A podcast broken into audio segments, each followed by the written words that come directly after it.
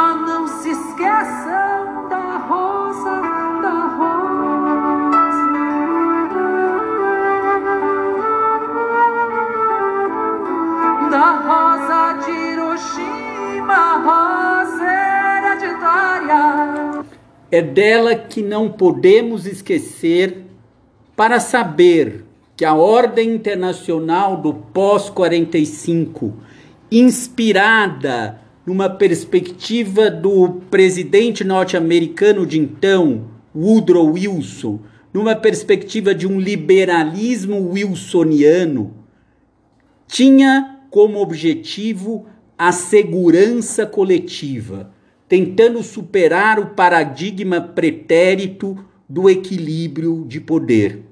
E vejam, Yasha Munk, no seu texto, vai falar de uma democracia iliberal. Quero deixar claro o que é esse liberal. Não vai aí nenhum elogio ao liberalismo como movimento político, mas ter claro que a ordem internacional que se constitui com o paradigma da segurança coletiva, ela prevê uma moralidade mínima na convivência entre os estados e os povos, que cada um é assegurado o seu direito de voz. Numa democracia iliberal, isso totalmente não acontece. Porque vejam, a estratégia de desinformação tenta reforçar determinadas narrativas e cancelar outras narrativas. Como vimos, esse senhor SB, que hoje aqui estudamos, é um anti-iluminista, porque pensa em impor narrativas, e isso usando das mais odiernas técnicas de inteligência artificial. Vejam, para não ficarmos presos à análise de liberalismo, eu sugiro que nós pensemos o princípio da não violência como garantidor de um ambiente democrático. E não violência em todos os sentidos, tanto ela físico como no sentido psíquico, na possibilidade de manifestarmos e ouvir o que os outros dizem para nós, de modo que ninguém tenha a sua integridade psíquica abalada. Mas voltemos ao contexto norte-americano. Se na eleição de Trump e Hillary, vencida pelo Trump, nós tínhamos aí a emergência da inteligência artificial na política, mostrada com clareza pelo filme Privacidade Hackeada e pela história da empresa Cambridge Analytica aqui, agora, nos Estados Unidos, e digo isso no dia 1 de setembro de 2020, a história é outra. Outra e bastante complexa ganhamos novos contornos político-institucionais nessa eleição. E como lidar com essa questão? O que podemos aprender? E para nos dizer como lidar com essa questão, o que podemos aprender, trago aqui a colaboração do meu dileto amigo, professor na Oklahoma University, Fábio Sá e Silva. Fábio, a bola está com você. Olá, Guilherme. Olá, ouvintes. É um prazer imenso participar desse podcast e contribuir com as reflexões que vocês têm feito. De fato, as eleições nos Estados Unidos em 2020 são dotadas de particular importância para o mundo todo e especialmente para o Brasil. Qualquer eleição nos Estados Unidos tem importância global, dado que as políticas públicas adotadas nessa, que é uma das maiores economias capitalistas do mundo, certamente reverberam em outras economias e outras sociedades. Por exemplo, a saída dos Estados Unidos do Acordo de Paris tem consequências imensas para os esforços internacionais de se reduzirem as emissões de greenhouse gases e de se controlar o processo de aquecimento global. Mas o que reveste essas eleições de particular importância não são apenas as políticas públicas que Trump ou Biden seriam capazes de colocar em marcha, e sim a grande política envolvida, ou seja, os processos pelos quais um ou outro, e especialmente Donald Trump, terá sido capaz de ascender e se manter no poder. Como você bem destacou, as eleições nos Estados Unidos em 2016 foram marcadas por dois elementos. Um foi o uso ostensivo de fake news mediante as práticas de microtargeting da Cambridge Analytica e o outro foi a construção de inimigos, especialmente a China e os imigrantes.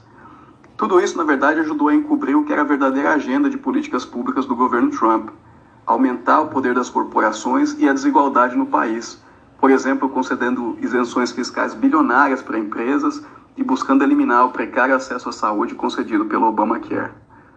Em 2020, esses dois elementos, uso de fake news e construção de inimigo, também estão presentes. Mas agora eles se voltam a atacar as instituições democráticas, veja o anúncio de Trump de que as eleições serão fraudadas e em construir um inimigo que não mais é externo, mas sim interno, o Black Lives Matter e os movimentos que lutam por justiça racial no país. A tudo isso se associa ainda um perigoso processo de milicianização da política, como nós vimos em Kenosha, onde grupos extremistas armados foram destacados para fazer o serviço sujo de confrontar manifestantes e defender a candidatura e a plataforma de Trump.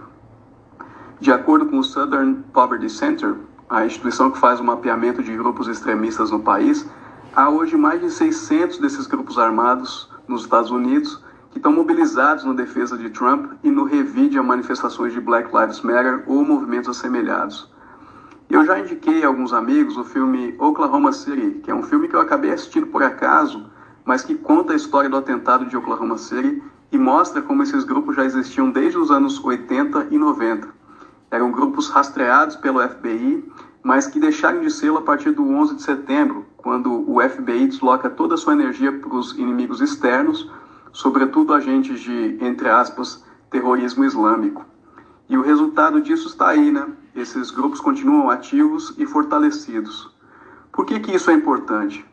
Porque no Brasil, em 2022, nós podemos ter uma, uma repetição dessa receita. Vamos lembrar que Bolsonaro já se notabilizou em 2018 por semear dúvidas sobre a integridade do processo eleitoral no Brasil.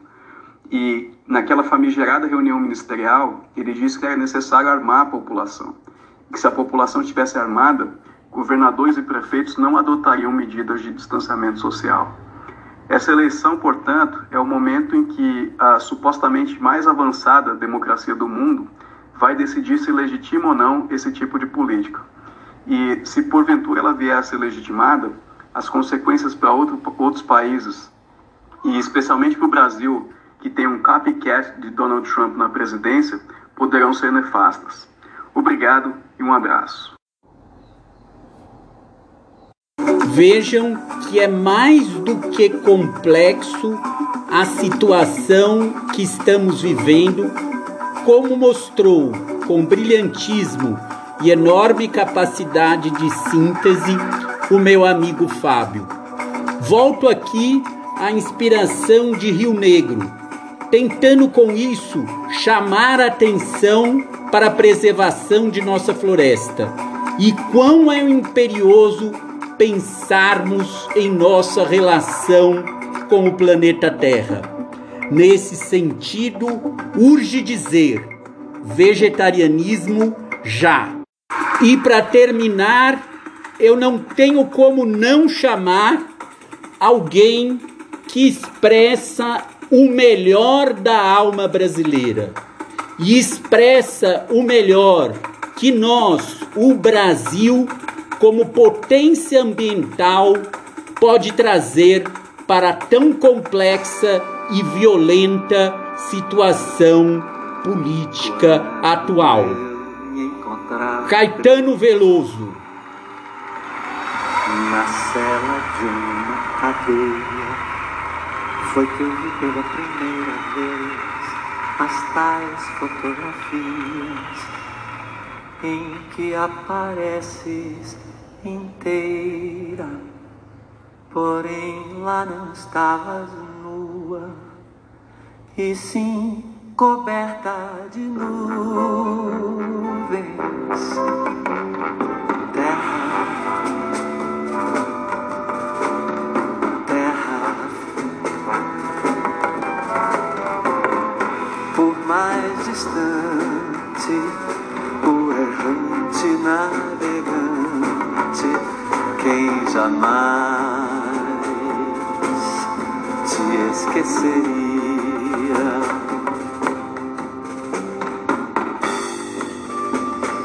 Ninguém supõe a morena dentro da estrela azulada, na vertigem do cinema. Abraço pra ti, pequenina, como se eu fosse o saudoso poeta e fosses a Paraíba. Terra, terra, Saudações ressonantes e até o nosso próximo episódio. Saúde e proteção.